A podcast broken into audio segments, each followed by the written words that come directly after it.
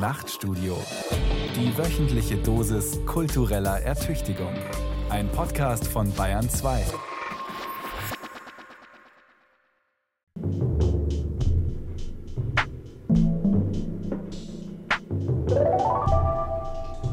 Christian Kracht is in Japan. Facebook-Eintrag 31. August 2010. Jeder Autor kreiert ein Double, das zwischen dem Autor, seinem Werk und der Öffentlichkeit moderiert.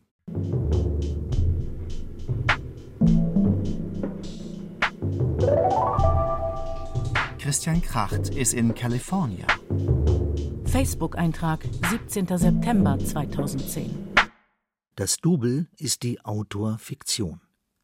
Die Autorfiktion macht den Autor unsichtbar, bringt ihn zum Verschwinden.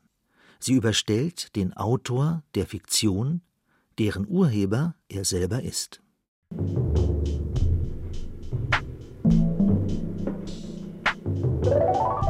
Christian Kracht is leaving the United States. Facebook-Eintrag 29. September 2010.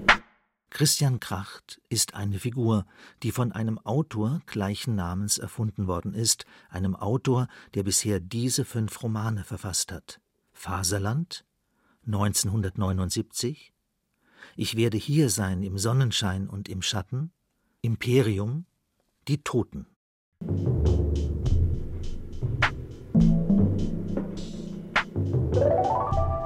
Christian Kracht is in Argentina. Facebook-Eintrag 31. Oktober 2010. Christian Kracht ist die Figur in einem Roman, der noch nicht geschrieben ist, an dem Gott gerade schreibt. Oder stellvertretend für diesen der ehemalige Verlagsmanager und Vater Christian Krachts, der auch Christian Kracht hieß. In diesem Roman, der alle und alles andere umfasst und den wir Biografie nennen, kommen drei Figuren vor, die alle auf den Namen Christian Kracht hören. Der Autor der Autorfiktion, die Autorfiktion selbst und der Vater des Autors der Autorfiktion. Ich habe Christian Kracht bei Tempo kennengelernt. Da war er Praktikant und ich war Autor, der hinten mal wieder das für die geschrieben hat. Und es muss so Mitte der 80er gewesen sein. Und er war sozusagen der junge, aufstrebende, zusammen mit Moritz von Uslar, der junge, aufstrebende Journalist, aber noch völlig schüchtern. Christian war, glaube ich, 19 Jahre alt und trug ständig diese Bundeswehrhose, die so bis über das Knie ging. Gibt's heute nicht mehr. Und alle haben sich gewundert, der muss aber ganz schön viele von diesen Bundeswehrhosen haben, weil er immer damit rumlief. Aber stellte sich heraus, er hatte nur diese eine. Lorenz Schröter ist Weltreisender, Schriftsteller und Journalist. Er lebt in Berlin. Und ich habe dann bei ihm übernachtet. Er hatte mein erstes Buch gut gefunden, oder mein zweites Buch sehr gut gefunden und das hat ihn sozusagen umgeworfen und dann habe ich bei ihm übernachtet und er ist irgendwie schon früher aufgestanden, in die Redaktion zu gehen und ich habe dann bei ihm ausgeschlafen, bin auf die Toilette gegangen, aber es gab kein Toilettenpapier. Ich habe es rechtzeitig bemerkt und habe dann in der ganzen Wohnung rumgesucht. Es gibt kein Toilettenpapier. Und dann bin ich, glaube ich, ins Café gegangen und dann habe ich ihn gefragt, du, bei dir gibt es ja gar kein Toilettenpapier. Ja, ja, das kann ich nicht. Ich, ich, ich kann nicht mit so einer Riesenpackung Toilettenpapierrollen durch die Straße laufen. Das kann ich einfach nicht.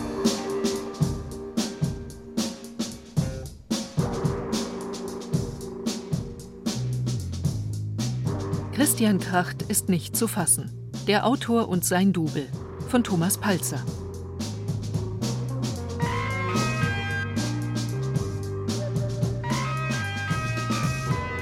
Im Mai 2018 hielt der Schriftsteller Christian Kracht, 1966 in der Schweiz geboren, an der Frankfurter Goethe-Universität eine Poetikvorlesung und überraschte das Publikum im Hörsaal wie die Presse mit einer verstörenden Episode aus seiner Biografie. Er erklärte, als Junge in einem kanadischen Internat von einem Pastor namens Keith Gleed missbraucht worden zu sein und zog eine Verbindung von diesem Verbrechen zu seinem Werk. Der Akt des Schreibens selbst, die Gewalt, die Erniedrigung, die Grausamkeit, der körperliche Ekel und die fetischisierte, oft verlagerte männliche Sexualität sind Topoi meiner Arbeit, deren ich mir jetzt erst bewusst werde, die aber sozusagen mit der ersten Zeile von Faserland alles bestimmt haben. Also, ich sitze da so im Flugzeug, im Landeanflug auf Frankfurt und komme in Gedanken von Isabella Rossellini zu Leni Riefenstahl und dann eben auf Alexander. Und ich merke, dass der Landeanflug wirklich verdammt lange dauert. Und außerdem habe ich ja inzwischen eine völlig durchnässte Hose von den Ehrmann-Joghurts. Ich habe so ein Gefühl, als ob ich deswegen nach Frankfurt fliege, so in die Mitte von Deutschland rein, als ob ich gar nicht anders kann.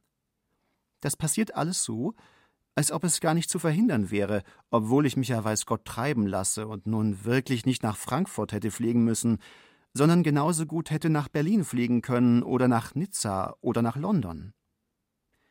Ich zünde mir noch eine Zigarette an, obwohl das Nichtraucherzeichen schon seit einiger Zeit leuchtet, und jetzt kommt wirklich jemand, um mir zu sagen, ich soll die Zigarette ausmachen.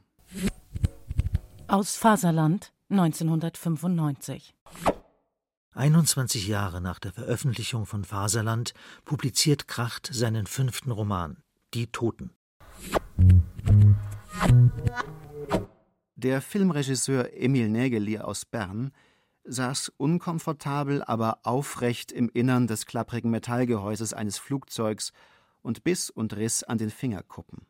Es war Frühling. Wie seine Stirn feucht wurde, wie er nervös angespannt die Augen verdrehte, da er glaubte, das Nahen eines drohenden, bald sich erfüllenden, katastrophalen Unheils zu spüren, wie er saugte und nagte. Und während die Haut vom Druck der Zähne wund und rot wurde, stellte er sich immer und immer wieder vor, das Flugzeug würde jäh am Himmel aufblitzend auseinanderbersten. Es war schrecklich. Er wusste sich nicht zu helfen. Er putzte die runden Brillengläser, stand auf, um zur Toilette zu gehen, doch als er den Deckel hob und erschrocken durch das Loch hinaus und hinunter ins Nichts sehen konnte, besann er sich anders, setzte sich wieder auf seinen Platz in der Kabine, trommelte mit den ledierten Fingerkuppen auf dem Titelblatt einer Illustrierten, bat schließlich um ein Getränk, das nicht kam. Aus Die Toten 2016 in den Rezensionen, die zu Faserland erschienen, wird der Ich-Erzähler oft mit dem Autor Christian Kracht gleichgesetzt. Oder ist Christian Kracht Emil Nägeli in Die Toten? Der Roman Die Toten spielt in den frühen 30er Jahren, in der Zeit, die den Übergang vom Stumm zum Tonfilm markiert. Ein Schweizer Autor, dessen Vater gerade gestorben ist. Nein, es sieht nur so aus, als handelte es sich hier um die Biografie von Christian Kracht, dessen Vater übrigens 2011 verstarb. In Wahrheit hat die Figur Nägeli die Biografie von Kracht Junior nur mit einigen Details beliehen. Nägeli ist aber kein Autor, sondern Regisseur, ein Schweizer Regisseur, der, wie gesagt, nicht den Namen Christian Kracht, sondern Emil Nägeli trägt. Und der soll nach dem Willen einiger Nazi-Größen eine Achse aus Zelluloid zwischen Berlin und Tokio bauen. Stumm und schwarz-weiß, und zwar möglichst unter Verwendung von berühmten Schauspielern wie Heinz Rühmann. Oder solchen, die zumindest einen berühmten Nachnamen tragen, wie Ida von Uexküll. Neben Heinz Rühmann und Ida von Uexküll geistern Charlie Chaplin, Lotte Eisner, Siegfried Krakauer und andere durch die Kulissen. Alle Figuren auch Emil Nägeli sind Zombies, entstammen einer Zwischenwelt, einerseits historisch verbürgt, manchmal unter anderem Namen, andererseits fiktionalisiert. In dem Roman geht es darum, dass Nägeli von der UFA in Gestalt des Medienmoguls Alfred Hugenberg beauftragt wird, der Dominanz Hollywoods etwas entgegenzusetzen. Alfred Hugenberg ist seinerseits von dem japanischen Kulturapparatschik Masahiko Amakasu angefixt worden, der einem ritualisierten japanischen Selbstmord durch ein Loch in der Wand im Nebenzimmer beigewohnt und diese Tat filmisch dokumentiert hat. Diesen Film hat der Hugenberg mit einem finsteren Ansinnen zukommen lassen. Ein Film, in welchem dem Tod gehuldigt wird, muss einem Land, das dabei ist, seine Todessehnsucht exzessiv auszuleben und ihr zu huldigen, doch beeindrucken, so das Kalkül des hohen japanischen Beamten, der der wahre Urheber der Vision von aller zelluloidenen Achse zwischen Tokio und Berlin ist, eine Achse, die sich gegen den amerikanischen Kulturimperialismus richtet. Auch bei Masahiko Amakasu handelt es sich um eine historische Figur die vielfach in den japanischen Imperialismus verstrickt war und dem Militär angehörte. Hugenberg engagiert den Schweizer Regisseur und schickt ihn nach Tokio. Und Nägeli gehorcht. Zusammen mit seiner gefallsüchtigen Verlobten Ida von Uexküll geht es mit dem Flieger nach Japan, der nach dem Deutschen Reich zweiten aggressiv expandierenden Macht. Doch zunächst muss Emil Nägeli seinen Auftraggeber Alfred Hugenberg von der Idee überzeugen, mit der er Furore machen und Hollywood in die Grenzen weisen will. Er wolle einen Schauerfilm drehen? Und das Ganze in Japan? Lippen werden gestülpt, Bürstenhaare gekratzt, Monokel ins Auge geklemmt und wieder herausgedreht. Nägeli erwartet sofortigen Rauswurf, tritt einen Schritt zurück Richtung Vorzimmer. Hugenberg hebt die Hand. Halt! So, so. Mutige Idee. Durchaus. Ihm habe Shanghai Express imponiert. Und Mut imponiere ihm auch. Und für einen asiatischen Schauerfilm brauche man schlechterdings kübelweise Mut. Gefällt ihm. Gefällt ihm. Habe Nägeli schon einmal an Anna May Wong gedacht? Aber Moment, das ginge ja gar nicht, dass Rühmann da mitspiele. Wie sähe das denn aus, so ein kleiner Blonder unter lauter Gelben? So das anregend fantastische, jedem Realismus spottende Setting in Krachts Roman Die Toten. Das andererseits so fantastisch wiederum gar nicht ist, bedenkt man, dass sowohl Hitler wie sein Propagandaminister Goebbels Filmfreaks waren. Tatsächlich erreicht die deutsche Filmwirtschaft und Filmproduktion vor dem Zweiten Weltkrieg ein materielles Ausmaß, das sie langsam in die Konkurrenzsphäre von Hollywood rückt. Die Deutschen strömen in bis dahin ungekannter Zahl in die Kinos. Ungefähr eine Milliarde Eintrittskarten werden pro Jahr im Land verkauft. Auch in Krachts Roman Imperium, er spielt zwischen Jugendbewegung und dem Ende des Zweiten Weltkriegs, als Hollywood beschließt, das Leben des Kokosnussanbeters August Engelhardt zu verfilmen. Auch in dem Roman Imperium also. Rattert der Projektor. Nein, es flirren hunderte Projektoren und werfen ihre von wild tanzenden Staubpartikeln begleiteten Lichtnadeln auf tausend Leinwände. Es geht hier nicht darum, den Roman Die Toten oder irgendeinen anderen nachzuerzählen. Wer die Romane von Kracht lesen will, und das kann ich nur empfehlen, sollte sie lesen. Worum es mir vielmehr in diesem Radio-Essay geht, ist etwas anderes. Bis auf Faserland haben alle Romane Krachts ein im doppelten Sinn fantastisches, überraschendes, wie halluzinogenes Setting.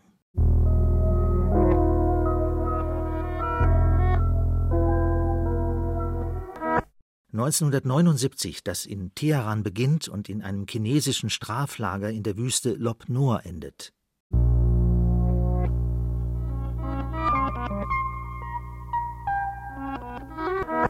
Ich werde hier sein im Sonnenschein und im Schatten, das von einer Schweizer Sowjetrepublik im Dauerkrieg mit Resteuropa handelt.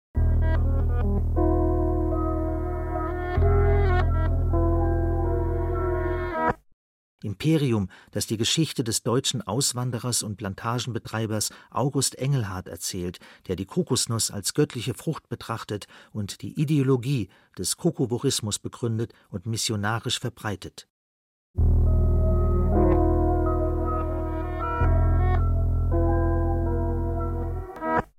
Die Toten, in dem parallel zur politischen Achse zwischen Japan und dem Deutschen Reich eine filmische Achse errichtet werden soll und Charlie Chaplin einen japanischen Ministerialbeamten auf der Überfahrt nach Amerika über die Reling springen lässt, so dass dieser schwimmend und prustend die Lichter des Ozeandampfers, auf dem er sich gerade noch befunden hat, immer kleiner werden sieht.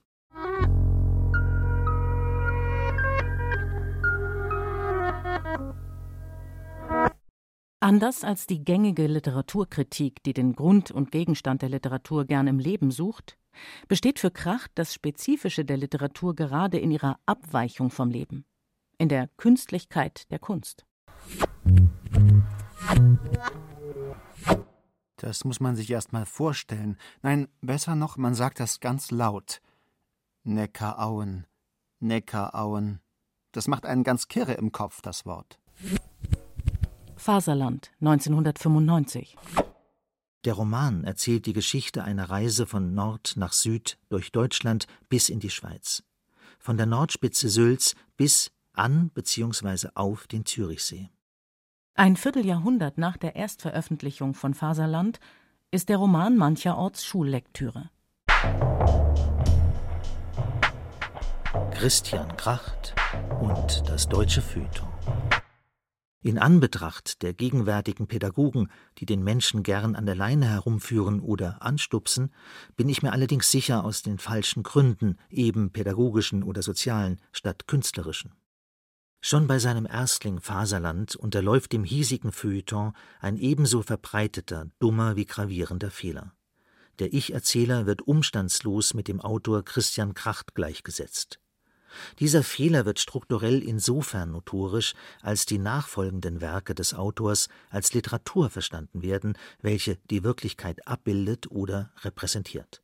So wie der Roman Faserland den Autor Christian Kracht angeblich repräsentiert. Nichts davon ist wahr. Der für eine Repräsentationsideologie viel zu brüchige und rekursive Text ist als ironisch verharmlost worden, weshalb man Kracht vorschnell der Popliteratur zugerechnet hat. Höhepunkt dieses Missverständnisses ist 2012 der Vorwurf des Spiegelkritikers Georg Dietz, der Roman Imperium sei durchdrungen von einer rassistischen Weltsicht. Ironie kippt ins Bierernste, die Kehrseite der Medaille. Eine Tölpelei, die in der Hölle der Literaturgeschichte für immer und ewig ausgebraten werden muss. Also für die Anfänger noch einmal die Grundlagen. Repräsentation beruht auf propositionaler Erkenntnis, nämlich der, dass etwas der Fall ist. Nicht propositionale Erkenntnis, wie sie von der fiktionalen Literatur hergestellt wird, kümmert sich nicht um das, was der Fall oder nicht der Fall ist, sondern beschreibt, wie es sich anfühlte, wenn etwas der Fall wäre, wenn man sich in der und der Situation oder Stimmung befände. Nicht, was der Fall ist, sondern wie es wäre, wenn der Fall eintreten würde. Liefert propositionale Erkenntnis den Nachweis qua Repräsentation, ist fiktive Literatur von der Art, dass sie den Aufweis qua Vergegenwärtigung liefert. Literatur vergegenwärtigt, Logik urteilt. Der Erkenntnis der Logik steht die Kenntnis der Ästhetik entgegen. Wenn jemand eine Figur namens Hitler in seinem Roman auftauchen lässt, dann ist er nicht notwendig ein Faschist, sondern er bringt dem Leser den Mann nahe, der sich Führer rufen ließ, lässt ihn erfahren, wie Hitler sich von innen oder außen in der Konfrontation angefühlt hat. Womöglich.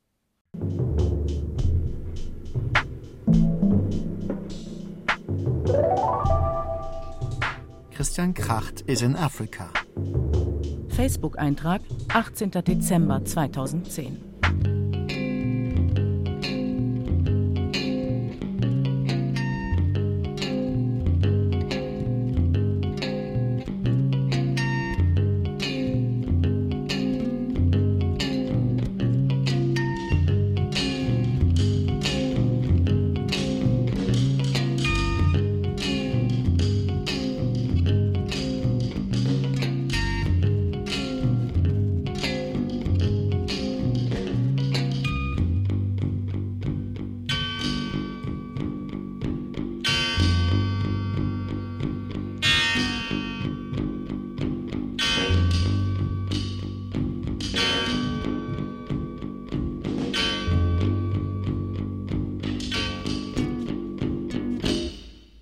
Haben gesehen, die Romane von Christian Kracht funktionieren, wie alle Literatur, die ihren Namen verdient, nicht nach der Repräsentationslogik, eher schon nach der Logik eines Tagtraums.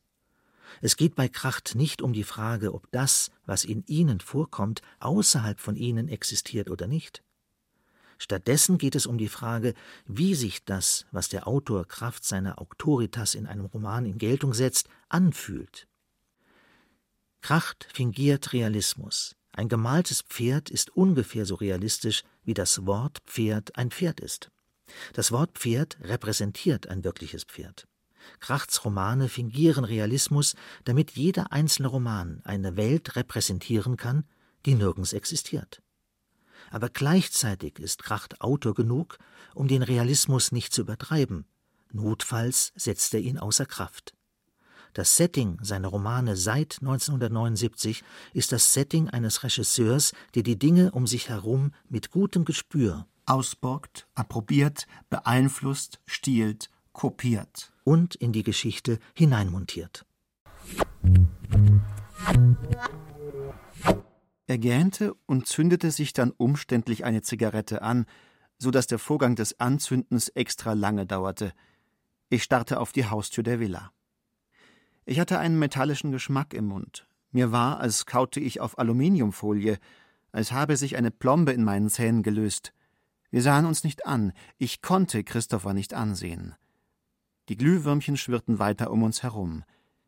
Nach einer Weile kam jemand, um die Tür zu öffnen. Wir traten über die Schwelle in den Schein gelben und warmen Lichts. Aus 1979 Von Anfang an ist Christian Kracht für das deutschsprachige Feuilleton heikel gewesen. Immer an der Grenze zum Skandal, ein verfemter Außenseiter, reich, kapriziös, flüchtig, modisch, arrogant und vor allem literaturbetriebsfern. Und jetzt auch noch in einem kanadischen Internat missbraucht.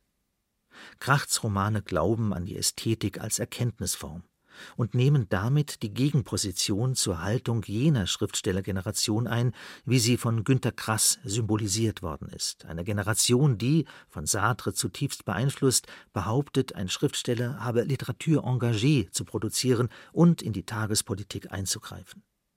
Mit der Fiktionalisierung der Realität zugunsten einer erzählbaren Geschichte ging in den 1990er und Nullerjahren umgekehrt eine Literarisierung der Reportage einher, wie sie von Zeitschriften wie Tempo, SZ-Magazin und anderen favorisiert und in Büchern wie Deutschboden von Moritz von Uslar erfolgreich praktiziert wurde.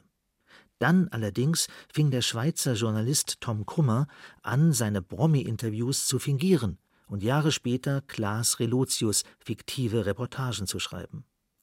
Die kurze Affäre zwischen Literatur und Journalismus fand damit ein ernüchterndes Ende. Auch diesmal hatte die Welt die Poetik Christian Krachts missverstanden.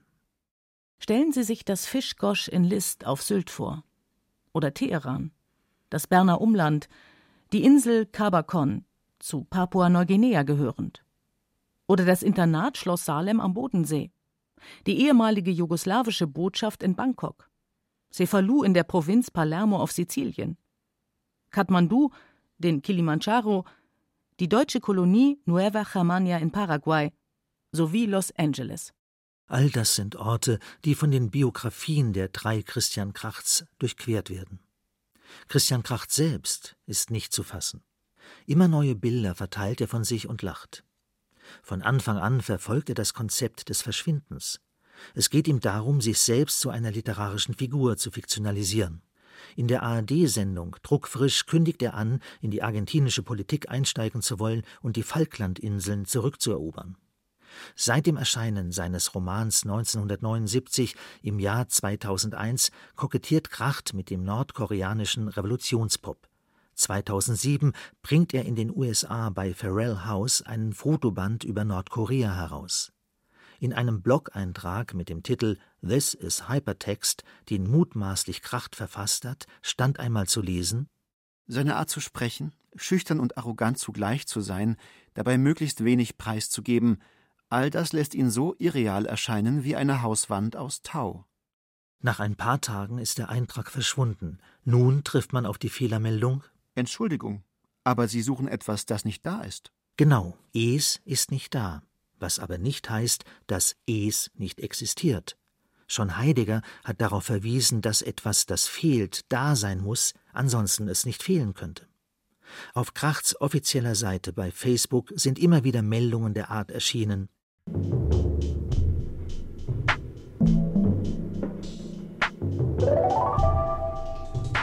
Christian Kracht is in Japan. Facebook-Eintrag 31. August 2010.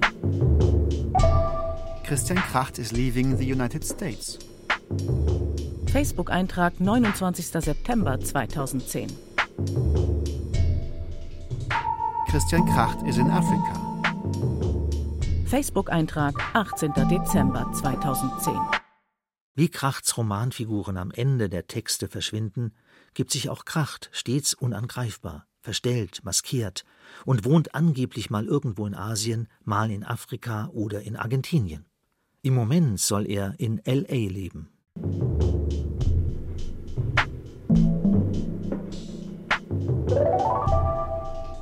Christian Kracht is in Fiji. Facebook-Eintrag 6. Juli 2010. Kracht ist ein Autor mit vielen Gesichtern, nicht festzunageln und einzufangen und deshalb verpönt, verfemt, angegriffen. Ein deutsches Phänomen. Dabei wird er von vielen seiner Leser bewundert für seine Zeitbezogenheit und Radikalität, immer den Skandal im Kalkül. Vielleicht hat ihn gerade deswegen die wichtigste Literaturagentur der Welt, The Wiley Agency mit Sitz in London und New York, unter Vertrag genommen.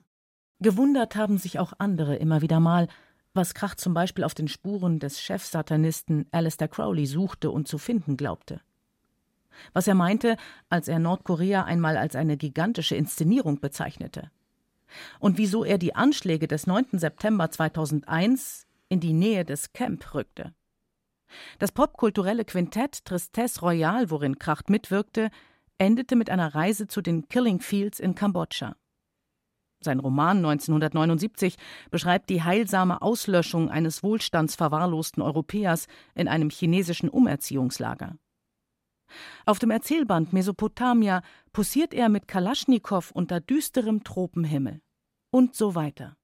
So der Autor David Hugendick auf Zeit Online. In mindestens zweien seiner Romane inszeniert Kracht Alternativwelten. Einmal in der Vergangenheit in Die Toten ein andermal in der Zukunft in Ich werde hier sein im Sonnenschein und im Schatten. In allen Romanen aber huldigt der Autor einer Ästhetik des Verschwindens, eingeschlossen das Verschwinden des Autors selbst. Schon in Faserland rudert der schnöselige Held am Ende seiner Reise auf den Zürichsee hinaus und verschwindet in der Nacht. In 1979 löst sich die Hauptfigur buchstäblich auf. Physisch und psychisch wird sie in einem Arbeitslager zersetzt, irgendwo in der weiten chinesischen Steppe. In dem mit Ingo Niermann geschriebenen Text Methan steht am Ende eine von der Menschheit verlassene posthumane Natur. Ähnlich das Schlussbild in Krachts drittem Roman Ich werde hier sein im Sonnenschein und im Schatten. Die Natur erobert sich die von den schweizerischen Kolonialherren errichteten modernen Städte in Afrika zurück. Die Menschen verschwinden im Busch. Auch im neuen Roman verschwinden Figuren, werden über Bord gestoßen und gehen in den unendlichen Weiten des Ozeans unter. Vielleicht hat Kracht seine Figuren sogar noch mehr entwurzelt. Sie verschwinden nicht, sondern sind sogar schon Verschwundene, nämlich die Toten aus dem Titel. So Sebastian Lehmann in seinem Blog Kein Papier. Der Literaturwissenschaftler Eckhard Schumacher wiederum erkennt in Krachts Motiv des Verschwindens eine Hinwendung zur Auffassung der beiden französischen Philosophen Gilles Deleuze und Félix Guattari, die das Buch nicht dreiteilen als Welt, Buch und Autor, sondern das Buch als Zusammenfügung mit dem Außen begreifen.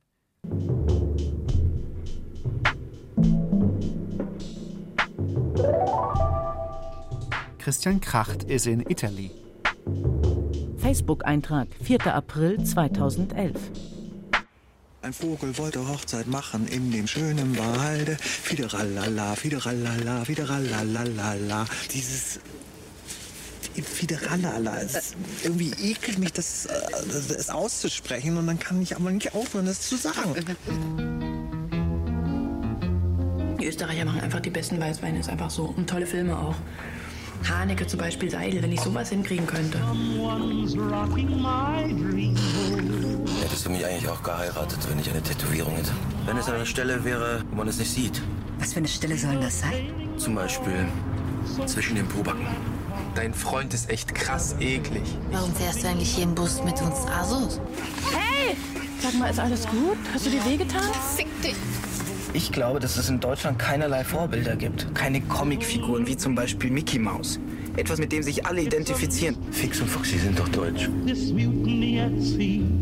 Es kommt wieder die Maschine.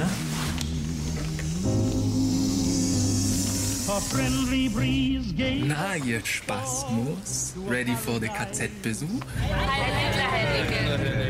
Ich hasse Deutschland. Im Moment so ich fixiert. Ich bin ich fixiert. Ja, du bist ich. Du sagst schon mal ich. Zweimal ich in einem Satz. Merkst du das eigentlich? Und das Austreten nicht vergessen. Das Austreten. Mein Gott, ist die deutsche Sprache schön. But with love as my guide, I'll follow the tide. Glauben Sie an Gott, Claude? Ich wünschte, es gäbe Ich muss an etwas glauben. Es kann nicht sein, dass wir in einem sinnlosen, toten Universum so vor uns hinleben. auf einem Baum ein Kuckuck. Simsalabim, bamba, saladu, saladim. Simsalabim, bamba, saladu, saladim. Schrecklich. Man kann nicht aufhören, das zu sagen. Simsalabim, bamba, saladu, saladim.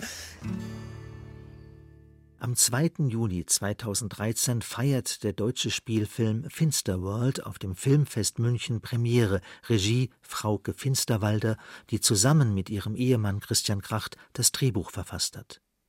Der Film zeigt ein surreales, vom Nationalsozialismus traumatisiertes und von dessen Gespenstern im Würgegriff gehaltenes Land und erzählt in Episoden einen Anti-Heimat-Film der neuesten Art, aktuell, zärtlich, amüsant und zerstörerisch.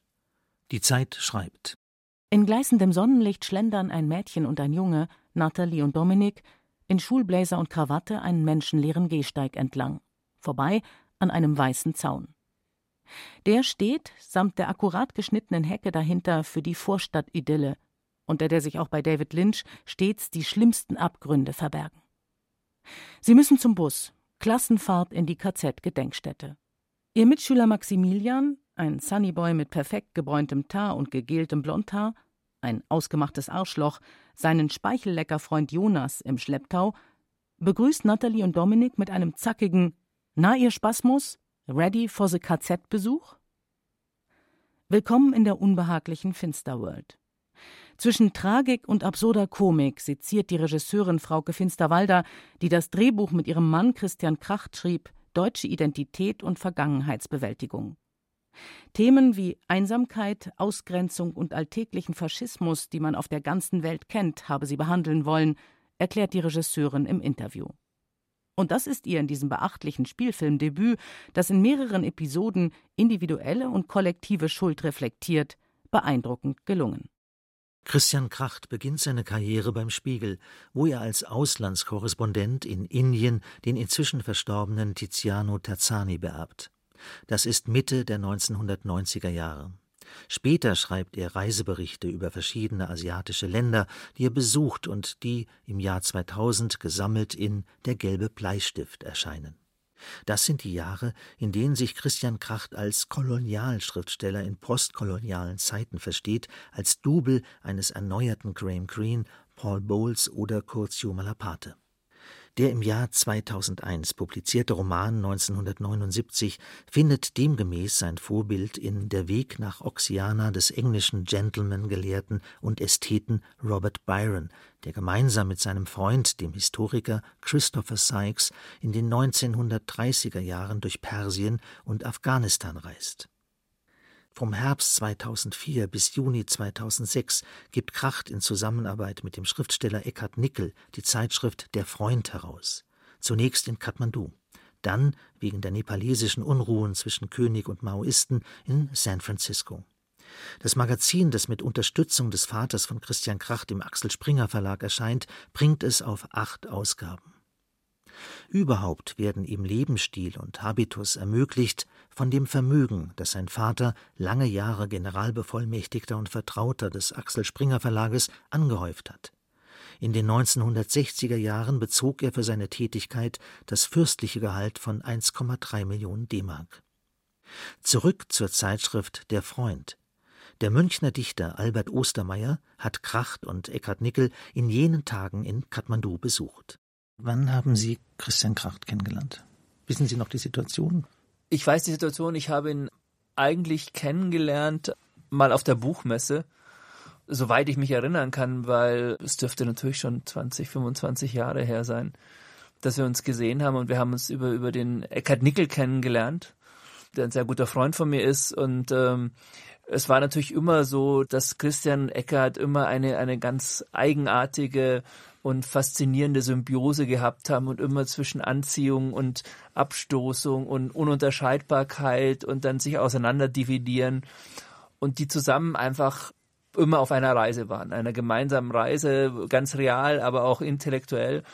Und das war für mich einfach faszinierend. Und ich habe da auch natürlich den zugeschaut und fand es toll, wie sie, wie sie sich immer wieder neu erfunden haben und natürlich auch so eine Form von, von Schriftstellern wieder kultiviert haben und erfunden haben, wie man es einfach aus der Literatur kennt. Kracht weiß um die Magie der Namen. 1998 veröffentlichen er und Eckhard Nickel Ferien für immer, die angenehmsten Orte der Welt. Das Motto ist melancholisch und lautet Den großen Reisenden gewidmet, die es besser gemacht haben. Wilfried Thesiger, Peter Fleming, Ella Maillard, Evelyn Waugh, Annemarie Schwarzenbach. Es war eben eine andere Zeit. Alle Orte, die Kracht und Nickel aufgesucht haben, werden von der Magie ihres Namens geadelt. Port Blair, Indien. Bangkok, Thailand. Merida, Mexiko. Tuk-Tuk, Indonesien. Jaipur, Indien.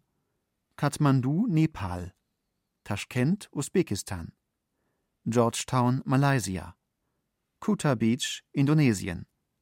Montevideo, Uruguay. Salvador da Bahia, Brasilien. Darjeeling, Indien. Und etliche mehr. Und so waren die beiden, was ich sehr, sehr spannend fand, waren eigentlich immer die Personifizierung eines Romans. Also wenn man sich mit ihnen getroffen hat, hat man eigentlich gedacht, man ist mitten in einer Romanhandlung und äh, es hat das ganze Leben, das ganze Umfeld fiktionalisiert.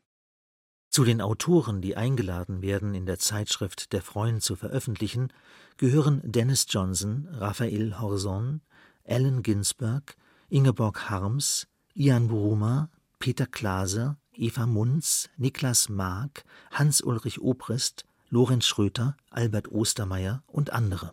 Es war damals so, dass ich das mitbekommen habe über Eckert, dass sie diesen Plan haben, diese neue Zeitschrift zu machen und was er natürlich genau wieder in ihrem Schema war, einfach Geschichte zu machen, etwas zu machen, was andere nicht machen und wo, wo wir immer alle reden, was ich auch gemeint habe, dass unsere Generation so wenig Eigenes geschafft hat und immer in den alten Institutionen fortexistiert hat.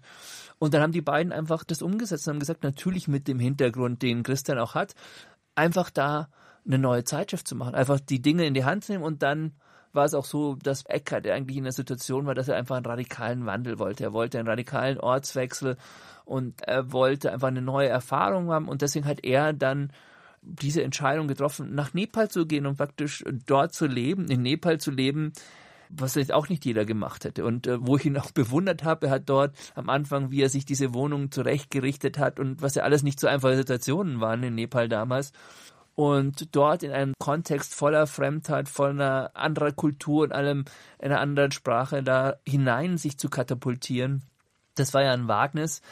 Und das habe ich sehr bewundert und habe ich natürlich gesagt, ja klar, ich werde den Eckart äh, besuchen und dort auf dieser ersten Lesung auch aus dem Freund und das Ganze war, war wirklich unglaublich berührend, schön, faszinierend und dass eben auch hier wieder dieser poetische Raum entstanden ist und auf einmal diese Situation, dass man dort eben mit den nepalesischen Schriftstellern, als wir dort oben in dieser Wohnung waren und vor und, und, und die Stadt reinkam mit ihren Gerüchen, mit ihren Bildern, ja, dass man sich eben gefühlt hat, als ob wir jetzt in einem Roman von Bowles sind. Und dass auch alles passieren könnte, was in dem Roman von Bowles passiert. Und das war total schön. Natürlich war es immer mit Christian, wie es kommt, die Frage, kommt er nicht, kommt er doch, kommt er einen Tag später. Diese ganzen Geschichten waren natürlich auch dabei. Aber ich denke da sehr, sehr, sehr gerne zurück und äh, hätte mir gewünscht, wir hätten das öfter gemacht. Wie sah es da konkret aus? Also Sie sind in äh, Nepal gelandet. In Nepal gelandet, an diesem kleinen Kathmandu, oder? Kathmandu, an diesem, an diesem kleinen Flughafen. Genau. Und, und wie, der natürlich auch so war, als ob du bei Casablanca aussteigst, indem du hast die kleine Maschine, du gehst zu dem Flughafengebäude.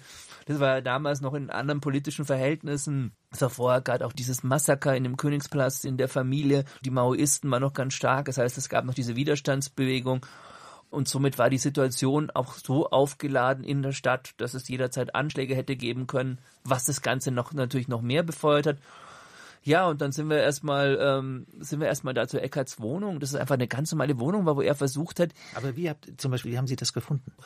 Er, er war der Cicerone. Das war es dann schön, sich von ihm durch diese Wirklichkeit zu führen zu lassen und was er sich schon Schritt für Schritt einfach dort erobert hat an der Stadt, an Kenntnis der Stadt und natürlich auch sofort, dass er diese ganze kulturelle Szene Nepals um sich versammelt hat in, in dieser kleinen Wohnung, die dort in dem ersten Stock war die er so Schritt für Schritt dann auf ein europäisches äh, Niveau gebracht hat, was am Anfang so überhaupt nicht war. Und dafür war ich echt, ähm, ja, ich meine, habe ich gedacht, Hut ab vor dem Mut und der Courage, das dort zu machen. Und dass jemand wie Eckhart, der natürlich auch ein Dandy ist und ein, ein, ein Verfechter der Schönheit und der war da auf einmal mitten in Kathmandu unter Verhältnissen, die dem nicht sehr angetan sind und hat einfach ähm, diese Zeitung dort vorbereitet und das dort gemacht und ich glaube, es war auch für ihn natürlich dann auch biografisch eine ganz, ganz zentrale Erfahrung, weil er dort auch seine Frau kennengelernt hat in Nepal in dieser Zeit. Albert Ostermeier hat seine damaligen Erlebnisse in einem Gedicht verarbeitet, das er 2014 in dem Band Außer mir bei Surkamp publiziert. The Fading Charm of Broken Karma Nepal Seht zehntausend Berge, rotes Rund sich türmend, Wald, verfärbt Adler stoßen hoch in den Raum.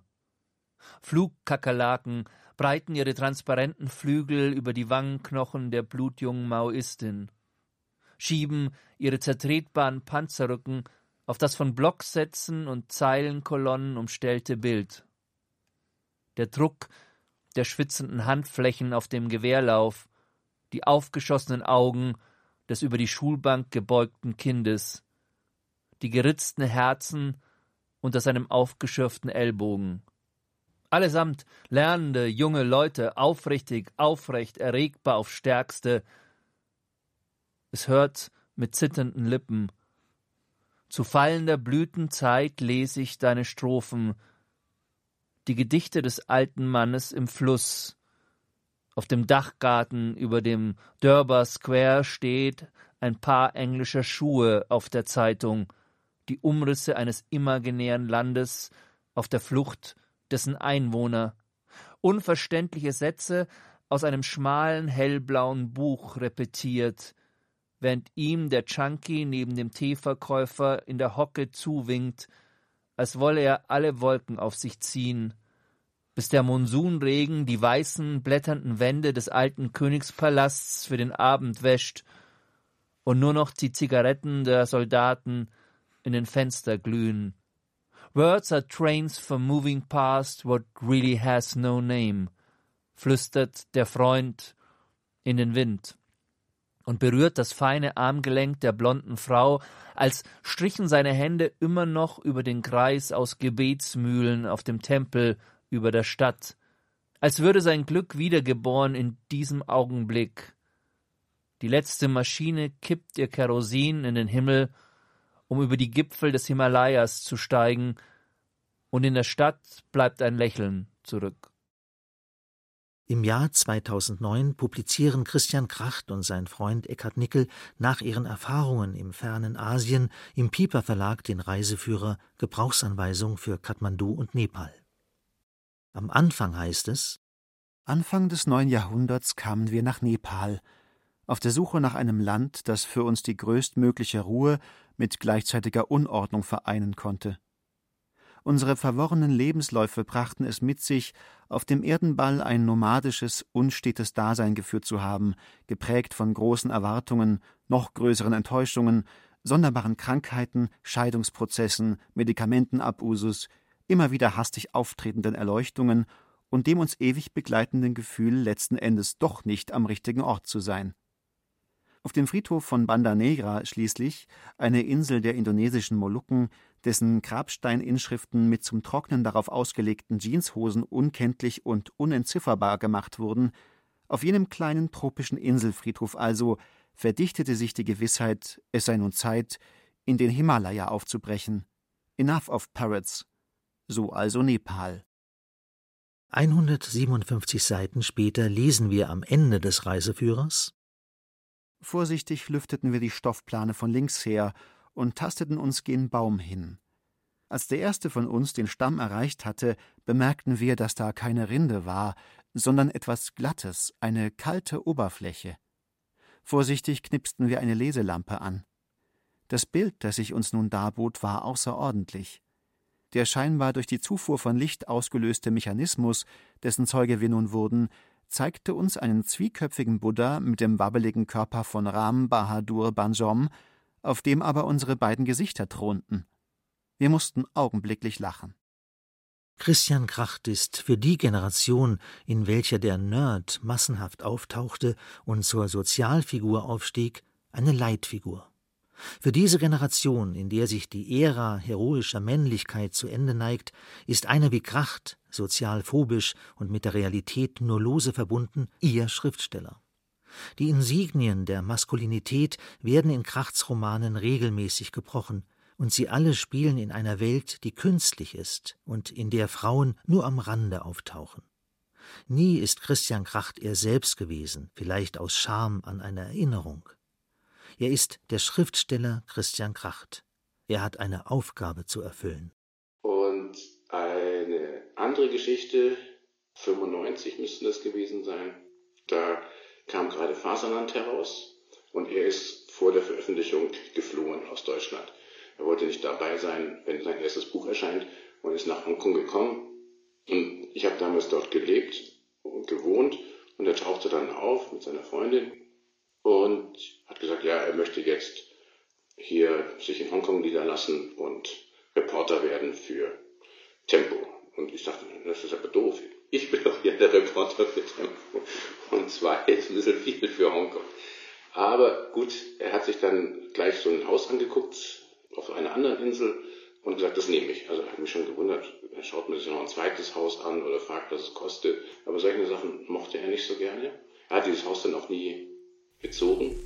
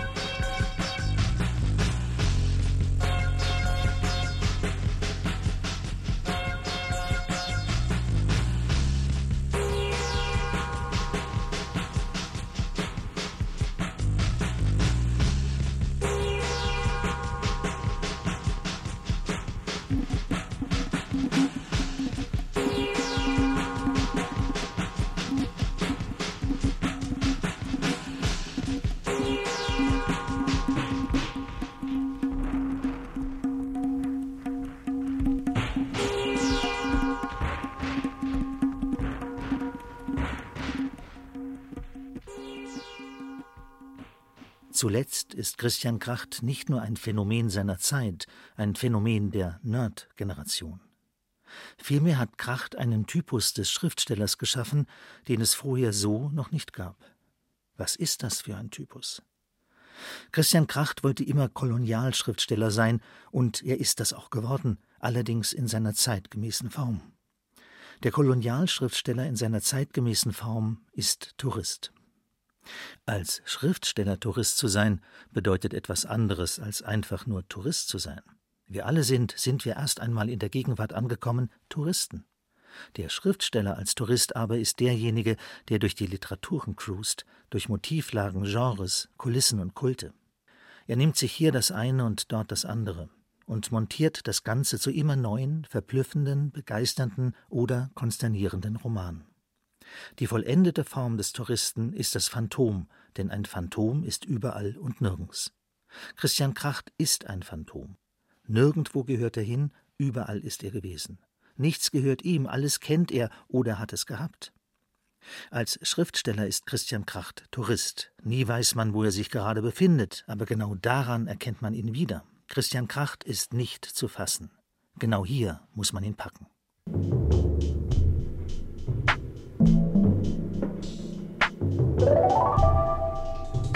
Christian Kracht is in Korea. Facebook-Eintrag 3. August 2010. Christian Kracht is in Japan. Facebook-Eintrag 31. August 2010. Christian Kracht is in California. Facebook-Eintrag 17. September 2010. Christian Kracht is leaving the United States. Facebook-Eintrag 29. September 2010.